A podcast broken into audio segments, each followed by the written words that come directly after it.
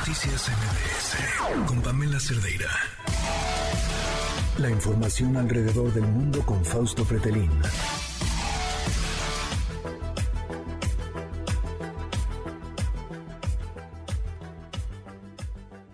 Vaya fin de semana en materia de relaciones exteriores. El eh, gobierno ruso, por una parte, presumiendo un acuerdo con el gobierno mexicano, la Cancillería no mencionando nada al respecto, luego respondiendo a tuitazos, después demostrando una carta anunciando que aquello que estaban diciendo no era cierto. ¿Qué está pasando, Fausto Pretelín? ¿Cómo estás? Buenas noches, cuéntanos. Hola, ¿qué tal, Pamela? ¿Cómo estás? Buenas noches. Bien, pues, eh, mira, qué decir. Hay varios aspectos interesantes sobre este tema. El primero es em, la sorpresa que nos hemos llevado al conocer, o así que por parte de Rusia, pues un acuerdo espacial entre ese país y México que supuestamente eh, fue negociado o acordado el año pasado, pero eh, poco o nada se habló del tema. Eh, y hoy en día toma cierta relevancia por varios aspectos. Obviamente el primero y el más principal, yo diría, o el principal es eh, el entorno de la guerra. Eh, cuando los 27 países de la Unión Europea, cuando Estados Unidos y cuando Reino Unido, entre otros países, han sancionado a Rusia y andan pues prácticamente desmantelando sus nexos eh, comerciales y políticos, hay otros países como México que se acerca, que simpatiza, eh, así como ocurre con Venezuela, Cuba, Nicaragua, eh, Bolivia, eh, obviamente, eh, en otros países como puede ser India o China, eh, tienen ciertas, eh, ciertas similitudes sobre este tema, sobre el comportamiento de México, y eh, pues lógicamente entra eh, en, una, en una serie de cuestionamientos que se le hace al gobierno de México. Es decir, primero, ¿por qué no informó con claridad sobre este acuerdo?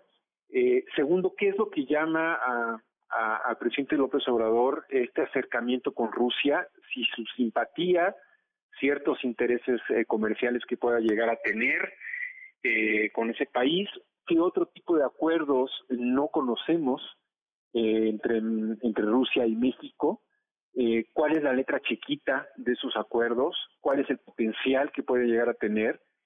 Eh, y sobre todo, y yo creo que lo más importante como tercer punto es la enorme ambigüedad que ha presentado el presidente de México respecto a la guerra. Eh, si tú te fijas, eh, Pamela, eh, tenemos a un Juan Ramón de la Fuente, que es, digamos, que el jefe de la misión diplomática de Naciones Unidas de México allá en Nueva York, que quizás vaya a una tercera o cuarta velocidad, en donde es claro, contundente, condena la invasión de Rusia a Ucrania. Y por otra parte tenemos en Palacio Nacional al presidente de México, que que no es tan claro, no es tan contundente y por supuesto que no no condena con claridad esta eh, esta invasión de Rusia a Ucrania.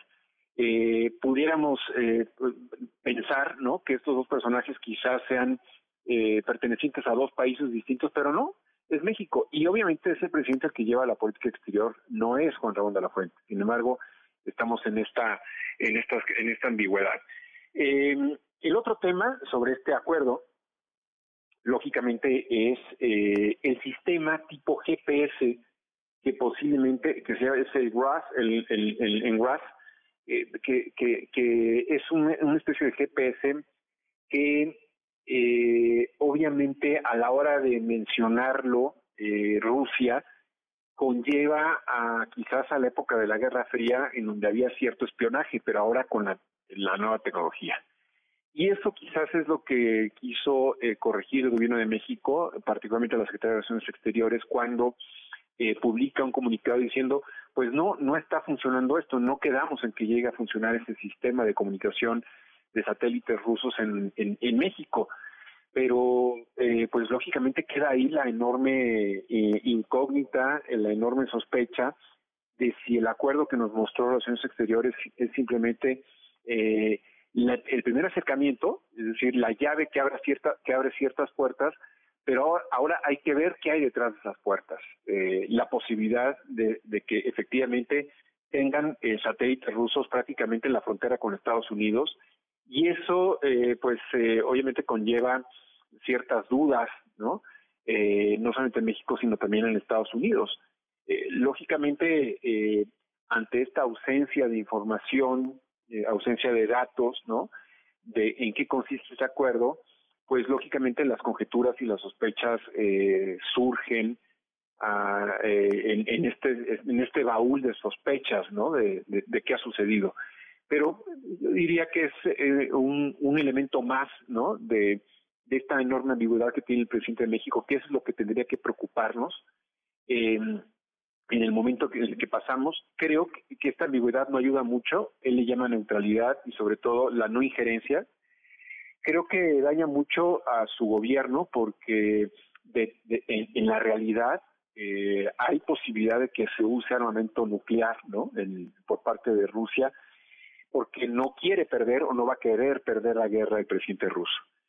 Y hablar del armamento nuclear significa que, bueno, nuestros planes que teníamos para el próximo mes o dentro de dos meses pudieran estropearse totalmente por, eh, y no quiero ser aquí eh, totalmente pesimista y catastrofista, pero pero pero es, esto es posible, eh, se podría estropear porque la detonación del armamento nuclear significaría o implicaría el, eh, una especie de apocalipsis, ¿no? Hay que decirlo con, con esas palabras, eh, nadie lo quiere.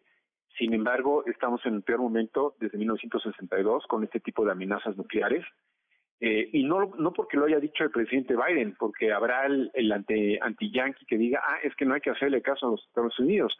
Es él, el presidente Biden, el que nos dijo desde diciembre del año pasado, en enero de este año principio, prácticamente en tiempo real, cómo estaba el desplazamiento de los militares rusos allá en la frontera con Ucrania. Él fue el que dijo eh, que sí iba a haber una invasión. Los, sistemas de inteligencia que tiene Estados Unidos son muy depurados y son muy eficientes. En ese sentido, cuando él habló el jueves pasado de este tema, pues eh, lo dijo con seriedad, hay posibilidad de un ataque. Pero bueno, vamos a ver qué sucede. Te mando un abrazo. Pamela, que tengas muy buena noche y hasta pronto. Fausto, pues como siempre, muchísimas gracias y te mando un fuerte abrazo. Noticias